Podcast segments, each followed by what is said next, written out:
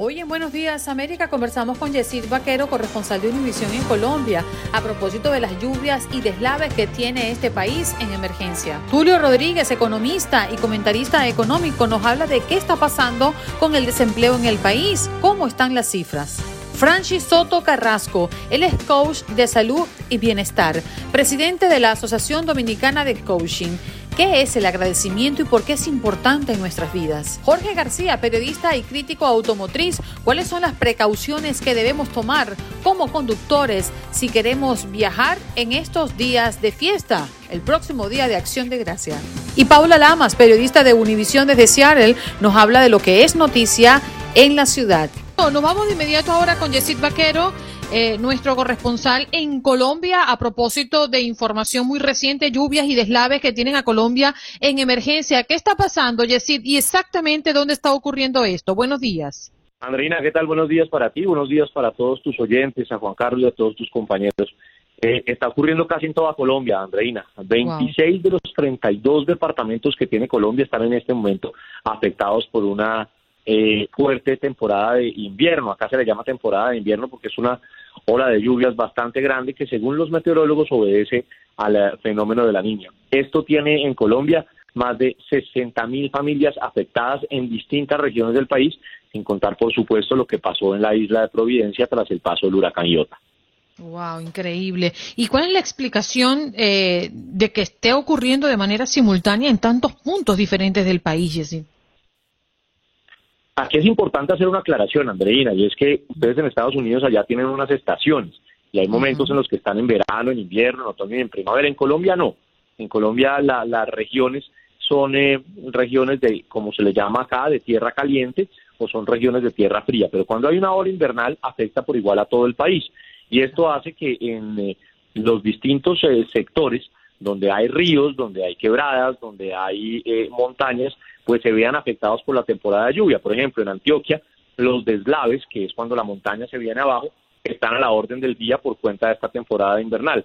Mientras en Cúcuta, frontera con Venezuela, lo que ha pasado es que se ha eh, desbordado algunos pequeños ríos que aquí se llaman quebradas y a su paso con la furia del agua han arrasado con barrios enteros, dejando incluso heridos y muertos. Mm. Y el tema del COVID, eh, Yesid, eh, ¿qué es lo que está pasando en Colombia? ¿Cuáles son los registros?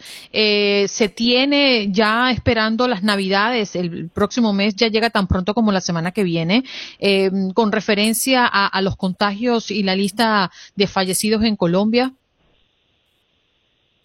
Pues mira, lamentablemente aquí el COVID ha tenido varias curvas. Eh, aquí el COVID se ha manejado, fuimos uno de los países que tuvo mayor eh, eh, restricción de salida, nos mantuvieron confinados durante varios meses y a la postre lo que hicieron fue hacer un confinamiento voluntario. Ese confinamiento voluntario lamentablemente eh, no ha tenido mucho éxito, se han vuelto a subir, se ha vuelto a subir el número de contagios. Eh, Colombia está registrando nuevamente centenares de contagios al día, lo que hace que el COVID-19 acá se mantenga de un modo muy irregular han hecho algunos intentos de hacer en Colombia para favorecer el comercio unos días que se llaman sin IVA. El IVA es el impuesto del valor agregado en Colombia y estos días que han contribuido a que la gente salga, vaya de nuevo a los comercios y esto pues de nuevo traiga brotes de COVID, así como lo fue el Halloween, así como lo fueron algunos eh, días con puentes festivos y ha permitido que este COVID pues se vuelva a, a encaramar en las curvas cuando ya venía incluso bajando, más la temporada invernal que hace que las enfermedades respiratorias se pongan de nuevo también a la orden del día, pues ha contribuido muchísimo a que esto, a que esto salga. No está fácil eh, ni la temporada invernal ni el COVID en Colombia. Sí, señor. Bueno, Jessy, muchísimas gracias por ponernos al día de lo que está ocurriendo en Colombia, ¿eh? Andreina, para mí es un gusto como siempre. Un abrazo para ti y un saludo a todos tus oyentes. A propósito de que nos viene, según los expertos en salud, una crisis aún más profunda gracias al COVID-19 y porque tenemos esta prueba prácticamente de fuego que es Thanksgiving lo más pronto posible, pues estamos pensando en el desempleo. ¿Qué está pasando con el desempleo en este país? Sí, yo quería hablar, quería comentar sobre el pasado, el presente y el futuro en cuanto al desempleo. Saben que la economía es una ciencia que estudia los recursos, la creación de la riqueza, la producción, la distribución de los bienes y servicios para las necesidades humanas. Pero la economía es como, como el aire que nosotros respiramos. Ahora, hay factores muy claves que mencionamos los economistas, como es el Producto Bruto, el mercado de valores, el índice de precios del consumidor, la balanza de pago, que miden el comportamiento antes y después, eh, las tasas de interés y, por supuesto, el desempleo. El desempleo es un indicador que mide el pasado y es uno de los parámetros de más peso que hay en la salud de la economía.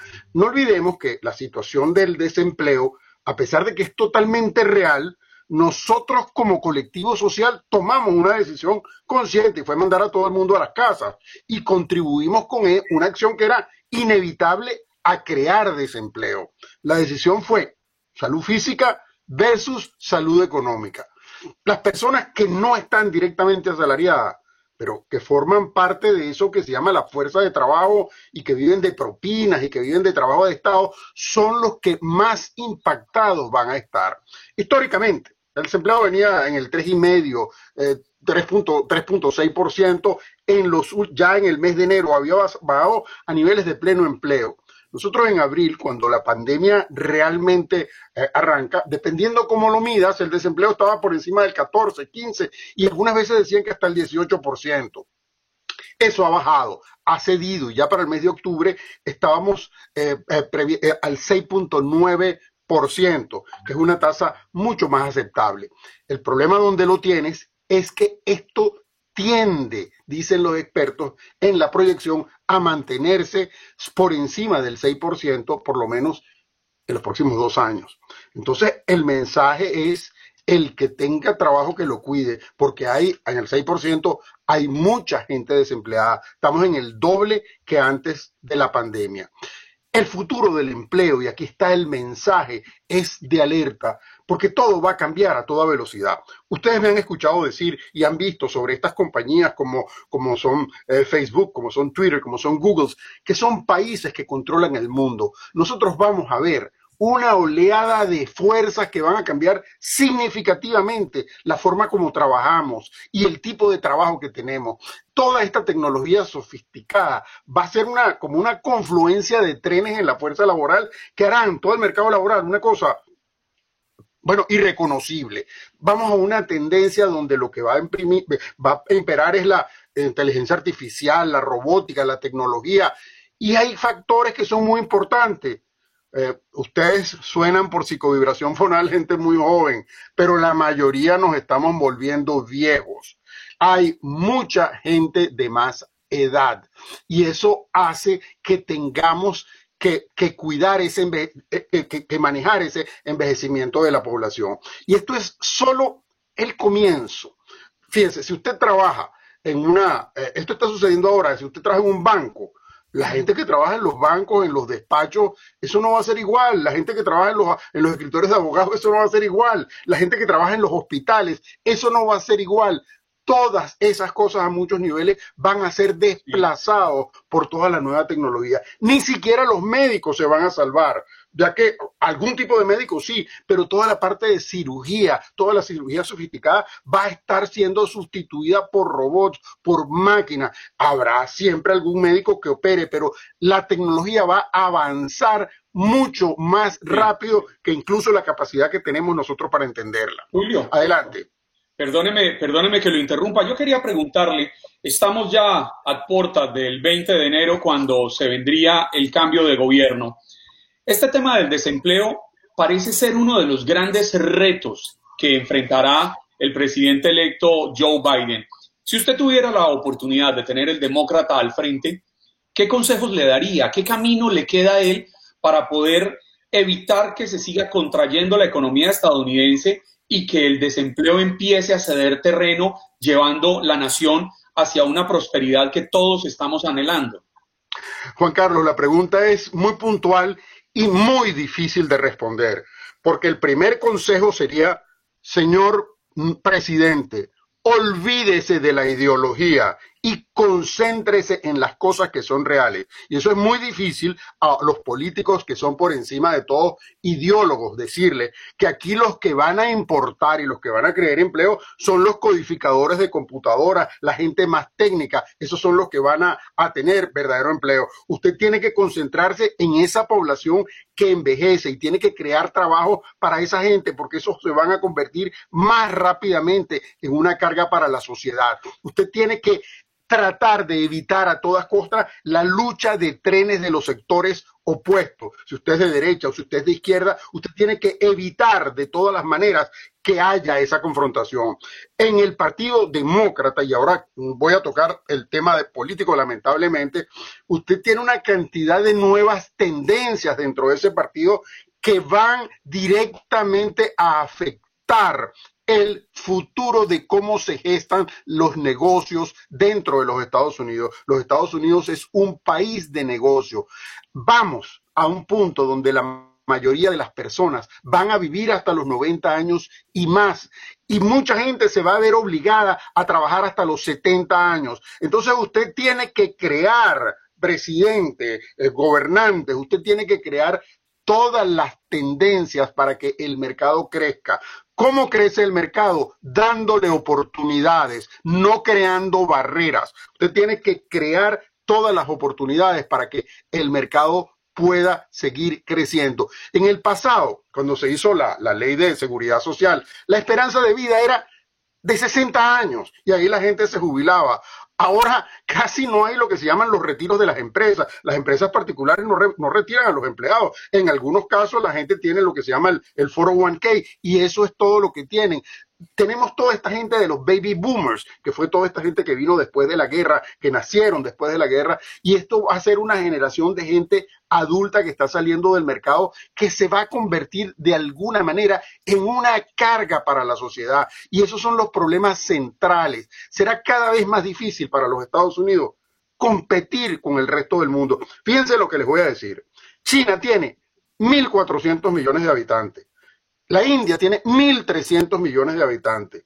Si solo en esos países, un pequeño porcentaje de esos países puede tener el genio de, un Jeff Bezos, de un Mark Zuckerberg, de un Bill Gates, bueno, entonces estos países también van a tener una población educada y van a competir intensamente contra nosotros porque son mucho más y la posibilidad de que generen mucho más es clara. La tendencia ha sido que las empresas trasladen su trabajo a lugares baratos y por eso nos fuimos a China y ahora estamos viendo lo que está pasando en Nueva York, donde la gente comienza a emigrar de Nueva York y entonces los trabajos se van a sitios donde sea más barato. Señor Rodríguez, pero fíjese, el tiempo se me acaba y no quiero dejar por fuera este tema a propósito del desempleo en los Estados Unidos. Millones de estadounidenses están sin empleo en este momento y además de ello, dejarán de cobrar ayuda después de Navidad porque es la fecha en la que expiran las medidas de apoyo que el gobierno federal tomó ante la pandemia en marzo. Y están alertando eh, en un estudio publicado que leí este fin de semana por un grupo de reflexión, ¿no? Eh, por este tema específico. Sin ayuda, se acaban las ayudas, el desempleo se mantiene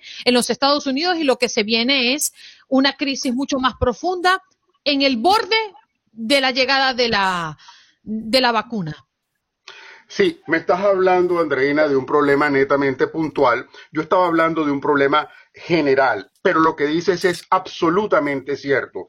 La población en este momento demanda otra ayuda masiva, donde el Congreso no se ha podido poner de acuerdo, porque puntualmente la gente necesita ayuda todavía cuando estamos a niveles por encima del, del, del, del casi del 7% de desempleo. Esa ayuda tiene que venir y tiene que haber un acuerdo por parte del gobierno para poder pagar a la próxima etapa, lo que pasar a la próxima etapa. Lo que les estoy diciendo es que eh, aún cuando pasemos la próxima etapa, lo que está en reto somos nosotros, es la clase media. La clase media va a tener que soportar costos muy grandes. La gente que iba a las universidades no va a poder seguir yendo a las universidades. La deuda que se adquiere cuando se va a las universidades es insoportable y el ritmo de aumento de esto no puede ser.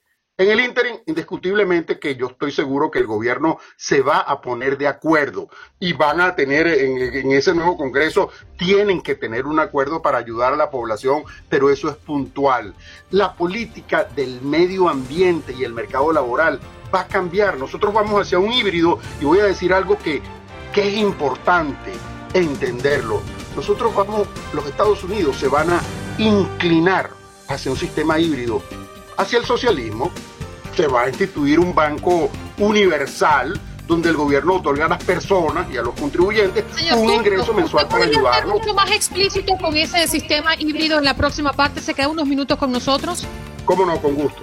Muy amable. Vamos a hacer una pausa. Regresamos ya. En Buenos Días América. Buenos Días América. Tu opinión importa. Nuestras redes sociales. Facebook. Buenos Días AM. Tu opinión importa. Instagram. Buenos Días América AM. Buenos Días América AM. Tu opinión importa. Seguimos en Buenos Días, América de costa a costa y continuamos conversando unos minutitos más con Tulio Rodríguez, economista y comentarista económico, a propósito de lo que está ocurriendo en este país. Y nos fuimos con una idea, señor Tulio, a propósito de lo que usted planteaba, el sistema híbrido en los Estados Unidos. ¿Qué significa? Bueno, un sistema híbrido, básicamente, en los Estados Unidos han sido por excelencia un país capitalista. Ese, eso, eso significa que la economía funciona con trabajo, tierra y capital. Y el capital básicamente es lo que permite eh, que las empresas crezcan y es lo que permite cultivar la tierra y pagar el trabajo.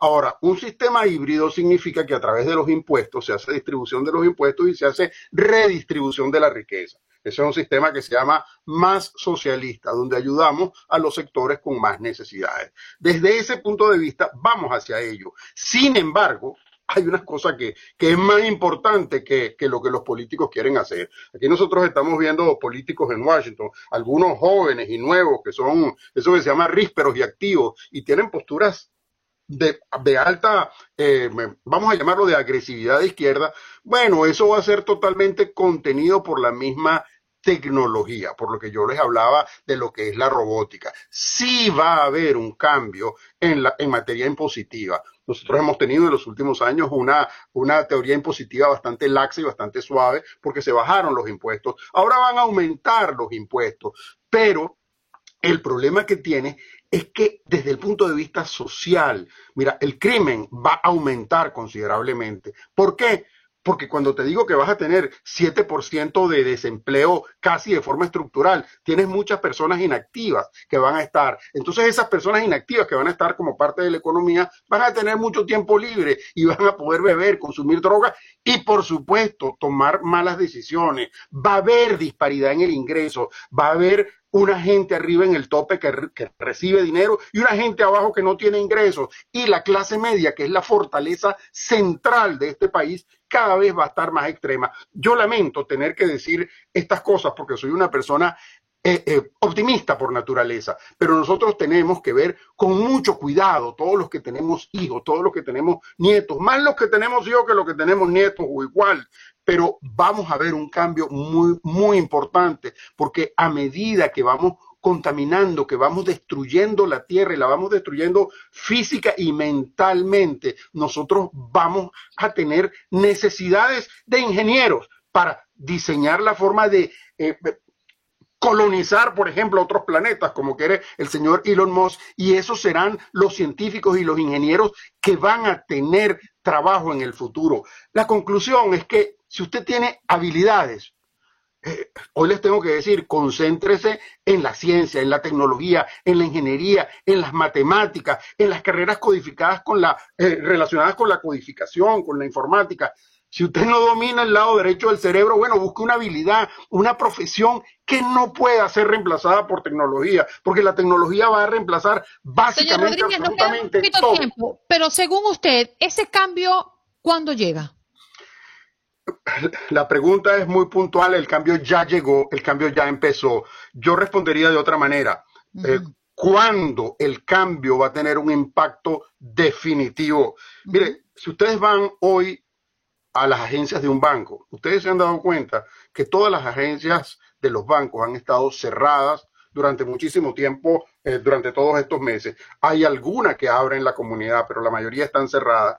Y sin embargo, la banca sigue funcionando. Ustedes se están dando cuenta de que cada vez circula menos el dinero y todo lo hace usted a través de la computadora donde usted gira sus pagos. el propio dinero ya va desapareciendo. No solo el dinero va desapareciendo, ahora vamos con otros métodos de pago que son algoritmos especiales que generan y mantienen la cantidad de ahorro que una persona tiene para gastar. Ya todo eso está aquí. Eso se llama las tecnologías de blockchain. Todas esas cosas están en este momento incipientes, pero van transformando a toda velocidad. Todos los trabajos que tienen que ver con arte y con humanidades van a estar severamente cuestionados porque tenemos una necesidad imperante de supervivencia. Y a pesar de que esto suena asiago y suena difícil de entender, es realmente la realidad que nos toca y nos toca para nuestros hijos y para nuestros nietos que no necesariamente van a tener un mundo mejor. Les hablaba, 1.400 millones en China, 1.300 millones en la India, donde están acostumbrados a vivir a otro nivel y esos son nuestros competidores. Hay una experiencia china que se llama el camino de la seda. Y el camino de la seda es toda una tecnología de distribución de riqueza de, y de, distribución comercial, no de riqueza, que está en proceso en la China, que está capitaneado por el presidente Xi Jinping, que es cómo va a penetrar China todo el mundo desde el punto de vista logístico. Mientras tanto, los Estados Unidos tenemos un sistema de vida donde vivimos mejor, porque la calidad de vida es mejor. ¿Basado en qué? Basado en el dólar, el dólar está cuestionado por todas las tecnologías de, esas que se llaman de blockchain. Entonces vamos perdiendo una más. ¿Basado en qué? Basado en el mercado. Pero si el mercado no tiene con qué pagarla, no lo podemos seguir nutriendo. Entonces nosotros mismos dentro de los Estados Unidos, que es el país de avanzada por excelencia, estamos siendo amenazados. Y es importante entender esas amenazas. Esto es mucho más importante que cualquier sociología o ideología de carácter político que tengamos en este momento. Señor Rodríguez, es totalmente secundario. Lamentablemente el tiempo se nos agota. Es muy interesante escucharlo, escuchar su análisis y, la verdad es que no nos deja un buen sabor de boca, pero es muy cierto lo que usted eh, está diciendo y sobre todo cuando experimentamos a diario el cambio.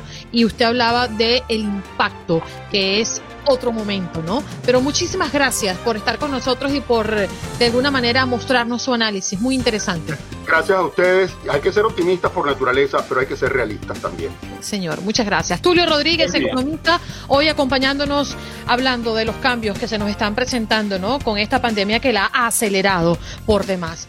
Eh, vámonos con los deportes. Pero en esta oportunidad vamos a hablar... Eh, del próximo día festivo, ¿no? Y qué significa para nosotros el agradecimiento a propósito del Día de Acción de Gracias, Thanksgiving, que ya lo tenemos encima tan pronto como el próximo jueves de esta semana. ¿Qué es el agradecimiento y por qué es importante en nuestras vidas ser agradecidos? Ya tenemos acá conectado con nosotros a Franchi Soto Carrasco, coach de salud y bienestar, presidente de la Asociación Dominicana de Coaching. ¿Cómo estás, Franchi? Muy buenos días. ¿Cómo amaneces? Buenos días, amanezco bien y agradecido porque tengo los ojos abiertos.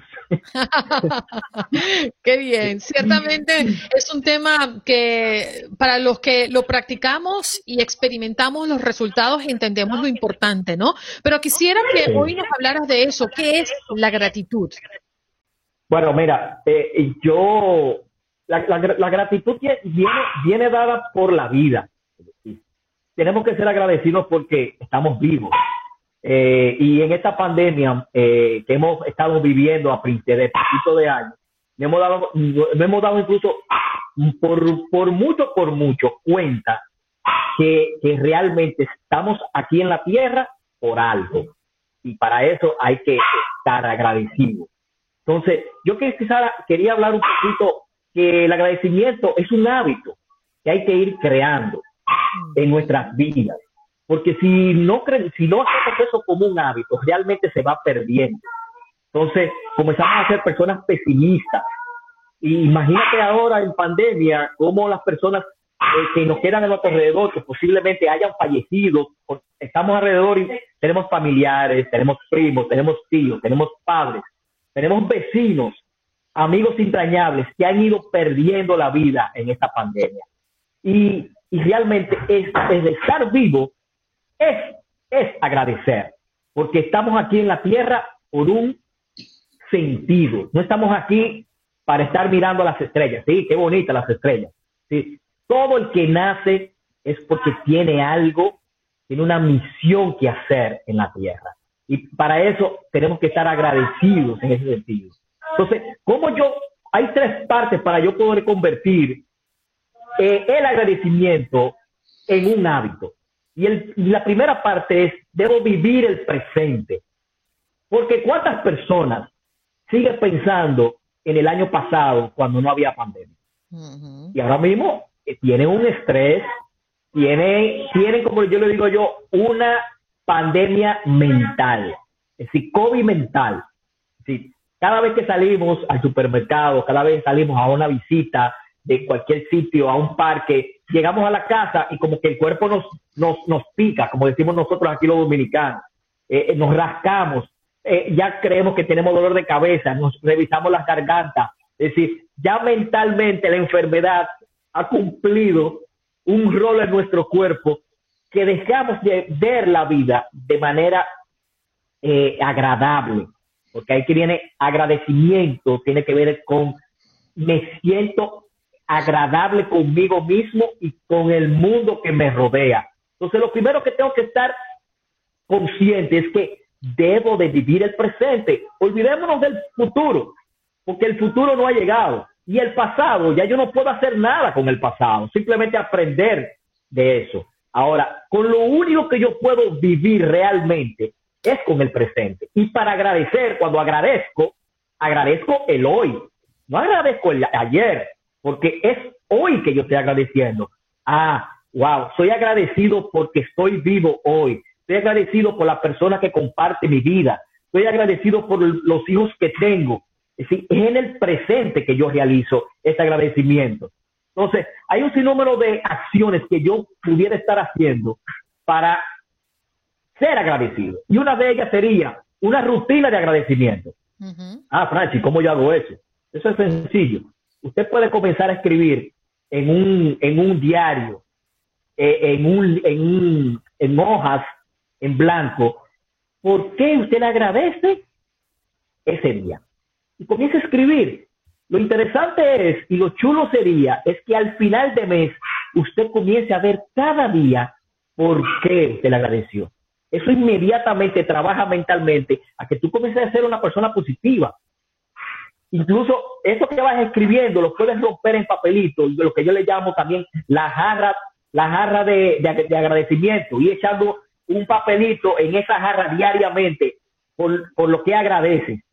Imagínate al final de año cuántos papelitos de agradecimiento no tuviera uno ahí que definitivamente comiencen uno a transformar nuestro ser. Y ahí es que está el agradecimiento. El agradecimiento lo que hace es que sana heridas. Sí. Hace, hace que positivamente tú te sientas pleno. Franchi, quería decir algo. Sí. yo quisiera preguntarle qué tanto tiene que ver ese agradecimiento con la capacidad o incapacidad que tenemos los seres humanos de no reconocer las cosas buenas que tenemos y siempre estar ambicionando lo que tienen otros. Eh, porque a veces la envidia es más fuerte y siempre buscamos mirar hacia arriba, hacia lo alto, y mirar hacia abajo. Y yo siempre le digo a mis hijos, cada vez que miren hacia arriba van a encontrar a alguien que tiene mucho más. Pero cuando uno mira hacia abajo, se da cuenta lo mucho que uno tiene y, todo lo bendecido que ha sido. Así mismo es. Oye, Juan Carlos, tú acabas de dar la pregunta para el segundo punto. Son tres puntos para crear esos hábitos. Y el segundo punto tiene que ver con bajar la intensidad. Pero ¿cuál es la intensidad? La intensidad de comprar, la intensidad de necesitar, la, intensidad de consumir. Es decir, esa intensidad que tiene el ser humano de tener, de captar, de darse placer, bájela, porque entonces no vas a comenzar a ser agradecido, como dice. No vas a poder entender que al final lo más importante es lo que tú tienes en la mano que lo más importante no es lo que, lo que va a llegar, sino lo que tú tienes hoy. ¿Y cuántas personas tienen un buen trabajo, tienen un buen vehículo, tienen dinero y no son felices? Es decir, no son agradecidos, es lo que estás diciendo. Entonces, tiene, tenemos que apreciar lo que tiene. Yo llamo que muchas veces, en, perdón, Andreina, ustedes las mujeres que viven de mall en mall, de tienda en tienda, que no tienen suficientes zapatos, que no tienen suficientes carteras porque el vestido tiene que combinar con el zapato, pero el zapato tiene que combinar con la cartera. pero la cartera tiene que combinar con los aretes, pero los aretes tienen que combinar con el pintalabios. y toda una, una vorágine que se, que se convierte. Entonces, vamos a comenzar, en vez de tú irte a un mall en este tiempo de pandemia, vamos a comenzar a hacer tienda de hogar. ¿Qué? Bueno, ¿qué es tienda de hogar? Vamos a comenzar a buscar aquellas cosas que tenemos olvidadas, que son cosas que han sido regalos entrañables, pero que se nos olvidó. Un vestido, unos zapatos, una correa, eh, lo que fuese, que las tenemos ahí en las gavetas y ahí vamos a dar cuenta qué tantas cosas tenemos que son innecesarias para ir a comprar otras cosas. Franchi, yo, creo que es importante resaltar el efecto que produce el agradecimiento sincero, ¿no? Y como ya lo, comenzabas a, decir en el inicio de nuestra conversación, eh, eh, el ser agradecido o practicar la gratitud no tiene que ver con dar gracias por algo sin sentirlo, ¿no? Esto es una práctica que hay que hacer a diario y tomarlo como un hábito, como bien lo dices. Pero esos efectos que en uno cuando ya uno lo implementa como parte de la vida, por ejemplo, a mí me hace sentir mucho más optimista el ser agradecida. Simplemente enfocarme en lo que hay en la vida, en la familia y en la vida propia. Eh, Creo que es uno de los efectos más importantes cuando uno es agradecido y uno dice gracias por esto que tengo de manera sincera la vida se torna mucho más optimista. ¿Qué otros beneficios nos trae ser agradecidos? Mira, eh, el agradecimiento trabaja todo lo que tiene que ver nuestro sistema inmunológico. Fíjate el, lo diferente que es una persona pesimista de una persona optimista. Son totalmente personas diferentes. Es decir, fíjense que las personas pesimistas siempre tienen ojeras. Es decir, yo le digo el mapache en los ojos, porque estos no duermen. Y, y la persona optimista, la persona agradecida, es decir, una persona que descansa.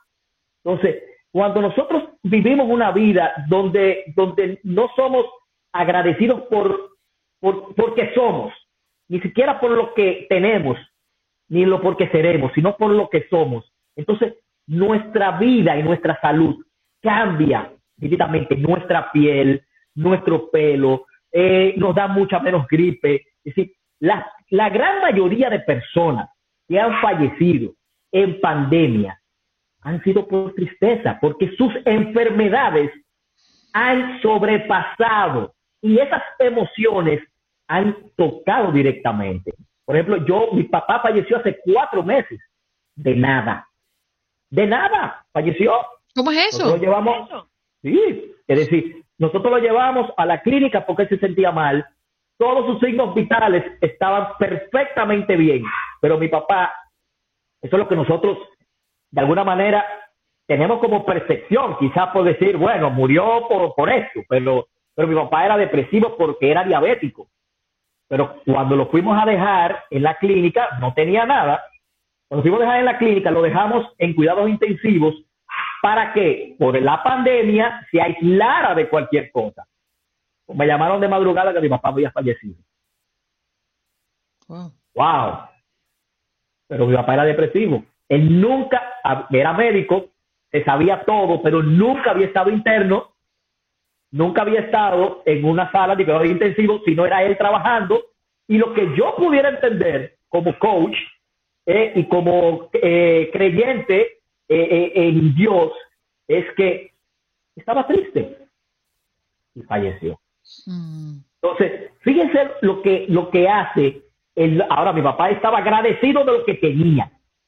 También entonces, ese es mi agradecimiento. Gracias, Señor, porque permitiste que mi papá fuera mi mejor amigo, con la persona que yo pudiera conversar. Entonces, muchas personas que me están escuchando y que me están viendo en este momento, que están reunidos en familia, no quiere saber el que le queda al lado. ¿Y cuánta gente quisiera tener a alguien o que sea para pelear, y no eres agradecido por eso. Aunque sea para pelear, quisiera tener a alguien. ¿eh? Bueno, por aquí, dice, por aquí dice Rodrigo Rodríguez. Eh, hay personas que al amanecer, si no ofenden, no están contentos, hacen daño, viven amargados con el hecho de estar vivos y sanos. Eso es una gran bendición de Dios. Totalmente. Yo le digo a ellos, los pitufos gruñón.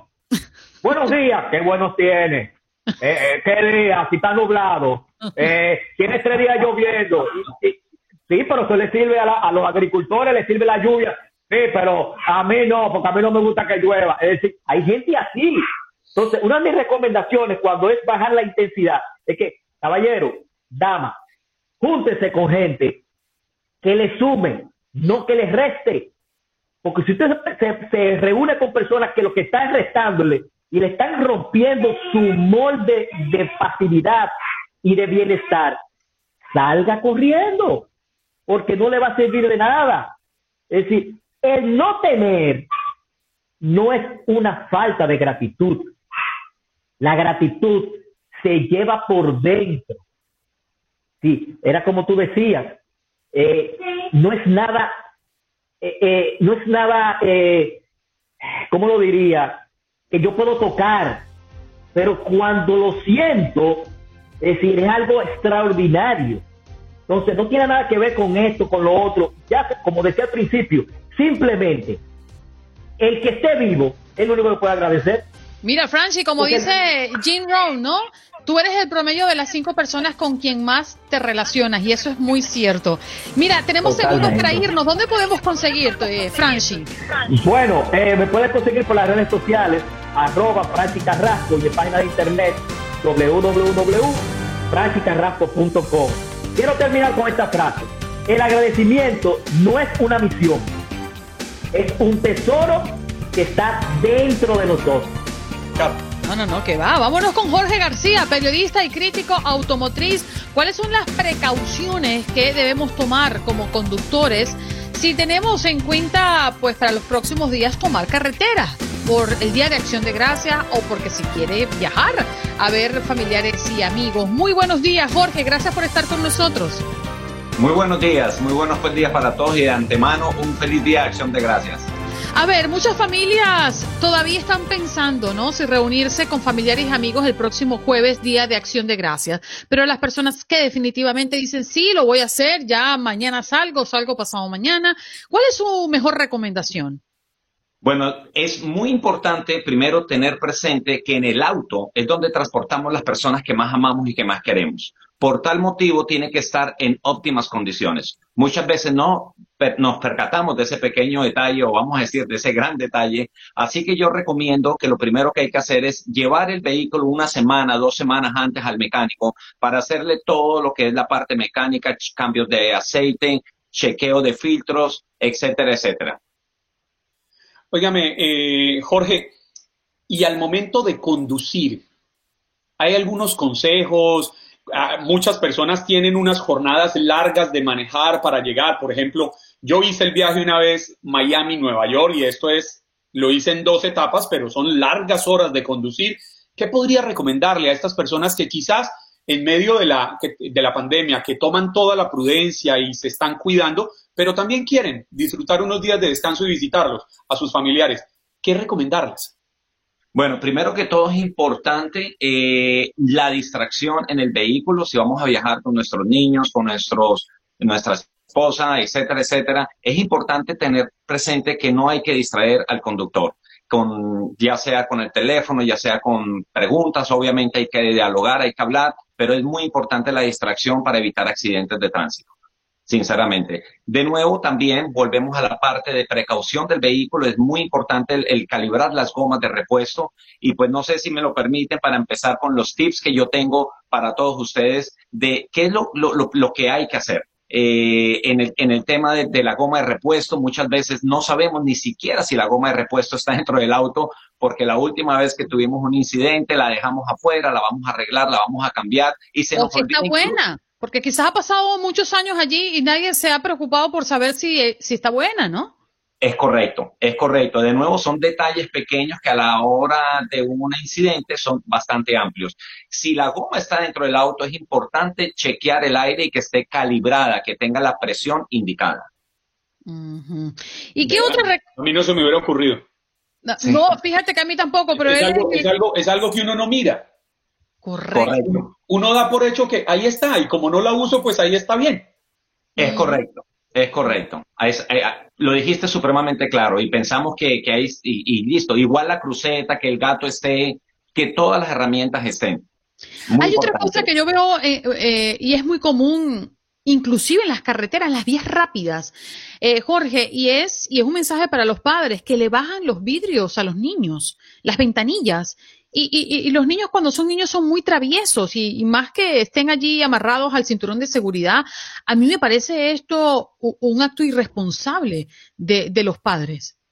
Estoy de acuerdo contigo. Primero que todo, cuando vamos en carretera no se debe bajar las ventanas por miles de factores. Número uno, eh, la gente piensa que bajando las ventanas y apagando el aire van a ahorrar gasolina y es al revés.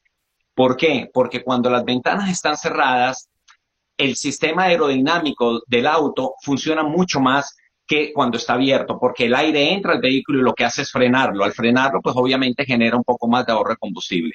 Aparte de eso, pues obviamente la seguridad para los niños, sacar una mano, no sabemos qué objetos están en la carretera que le puede caer al niño o lo puede cortar, una piedra, cualquier palo de otro vehículo. Así que estoy muy de acuerdo contigo y jamás hay que bajar las ventanas del auto. Yo me, yo me sumaría a todos estos consejos que nos comparte Jorge García, experto automotriz, en uno que siempre he dicho y que lo vengo cumpliendo desde hace bastantes años para acá, pero fui irresponsable. Y es que recuerden que esa mezcla de alcohólicos y gasolina es quizás uno de los cócteles más peligrosos y mortíferos del mundo. Si usted va a tomar, no conduzca, no maneje, entregue las llaves, entréguele las llaves a su hijo si ya tiene licencia de conducir, entréguele las llaves a su esposa, a su esposo, a un amigo, o deje el carro quietico donde está y busque un Uber, váyase caminando, cualquier cosa, pero no maneje si ha tomado licor. Es correcto, es correcto. Sí, obvio. Bueno, ya eso, el que hoy día no lo entienda, pues lastimosamente no sé qué decirte, pero son principios ya básicos. Igual que, pues, igual que por supuesto, si vamos a tomar carretera, como hablamos ahora, que vamos a hacer un viaje largo, es importante descansar la noche anterior. Es importante dormir bien. ¿ok? Y tomarse en el tiempo necesario para esos preparativos. Recuerden que las carreras muchas veces no quedan sino el cansancio, salimos apresurados, se nos quedan miles de cosas y por el afán nos para, no paramos en un stop o tenemos algún incidente simplemente porque queremos llegar a tiempo y no tomamos el tiempo de precaución anteriormente. Qué buen consejo, Jorge, porque he visto muchas familias que, por ejemplo, los padres terminan de trabajar, eh, supongamos hoy lunes, llegan cansados a las 10 de la noche a hacer maletas, se acuestan a la 1 de la mañana y agarran carretera a las 5 de la mañana para optimizar el tiempo, sin tomar en cuenta que deben descansar por la seguridad de todos. Qué buen consejo ese, porque como igual como pasa con las llantas, pocos nosotros sacamos estas conclusiones, pero son muy pero muy eh, importantes y oportunas. Y como decía eh, mi mamá, es que las carreteras en los Estados Unidos son tan aburridas porque son tan iguales en todos lados que no tienes momento de distracción.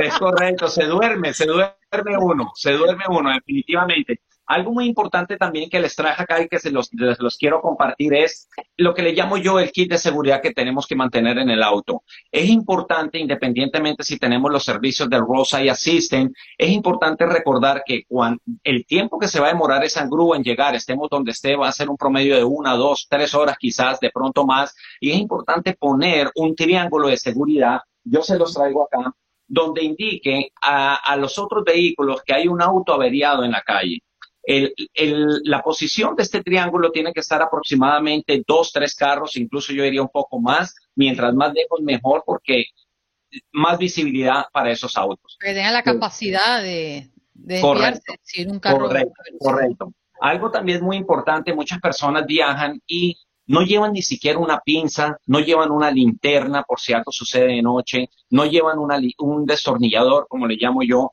Existen estos kits también que son muy básicos y muy sencillos, donde viene básicamente lo elemental, un pequeño martillo, una pinza de expansión, eh, el alicate, como les digo, y el destornillador con sus diferentes funciones. Esto es muy importante que lo lleven también en el auto. No se imaginan estos pequeños detalles en un momento determinado cómo nos puede ayudar. Te voy a pedir ese kit a Santa.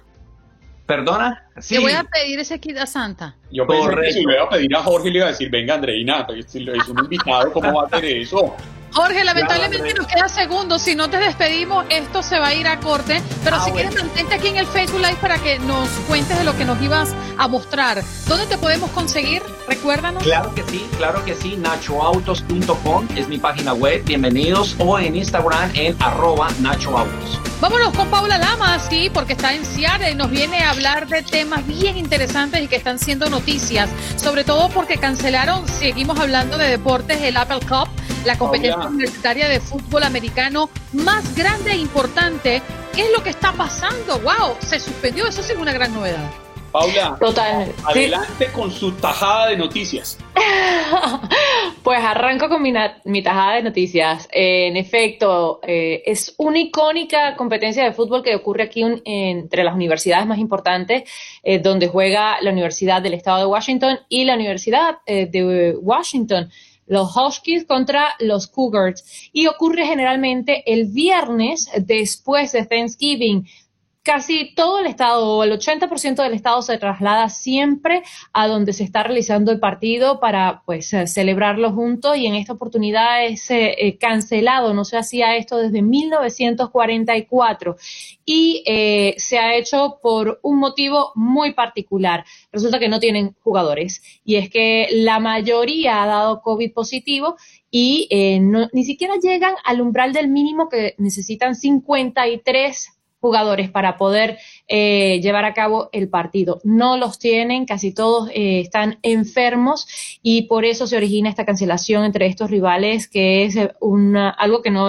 no tenía precedente sin duda alguna y será la segunda semana consecutiva que los Cougars no jugarán y la segunda semana o la segunda vez que eh, los Huskies en esta oportunidad pierden un juego debido a eh, el coronavirus. Así que la situación es bien delicada porque eh, sí se están viendo largas filas aquí en el estado eh, para realizarse las pruebas de COVID-19. Ya las autoridades de salud están diciendo que se están viendo afectados los laboratorios por un lado, porque ahora las pruebas de 18 horas que tardaban para dar los resultados están pasando a 38 horas y sobre todo les preocupa que se acaben los... Um, eh, implementos, los suplementos que tenemos aquí para realizarlas y por eso le están pidiendo a la gente que si usted va a viajar, que no se haga la prueba. Si no ha estado en contacto con una persona que tenga COVID o no ha estado eh, em, enfermo con los síntomas, pues se abstenga de realizarse la prueba. Es muy difícil de controlar, Paula.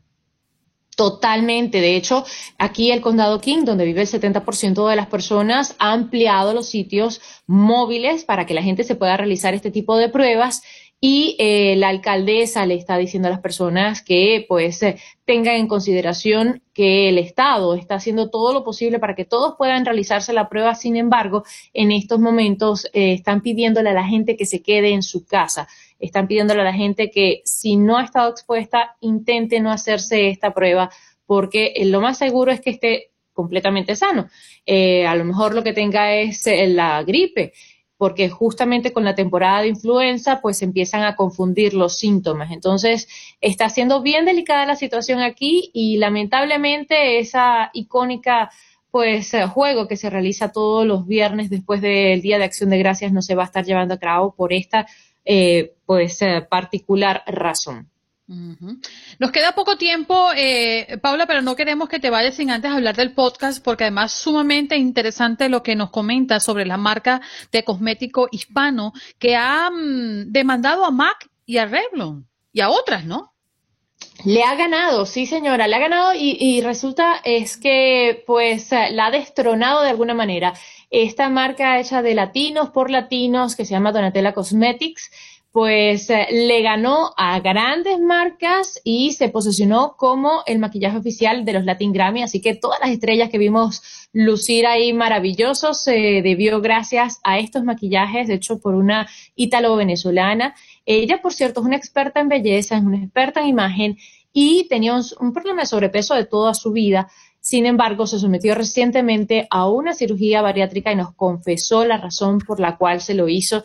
Es ah, una mujer que sin duda alguna refleja fuerza, belleza interior y pueden escuchar esta entrevista en paulalamas.net o en las diferentes plataformas ah, de podcast como iHeart Podcast, iTunes, Spotify, Podbean, Google Play y también Pandora. Además, se lo pueden pedir a Alexa.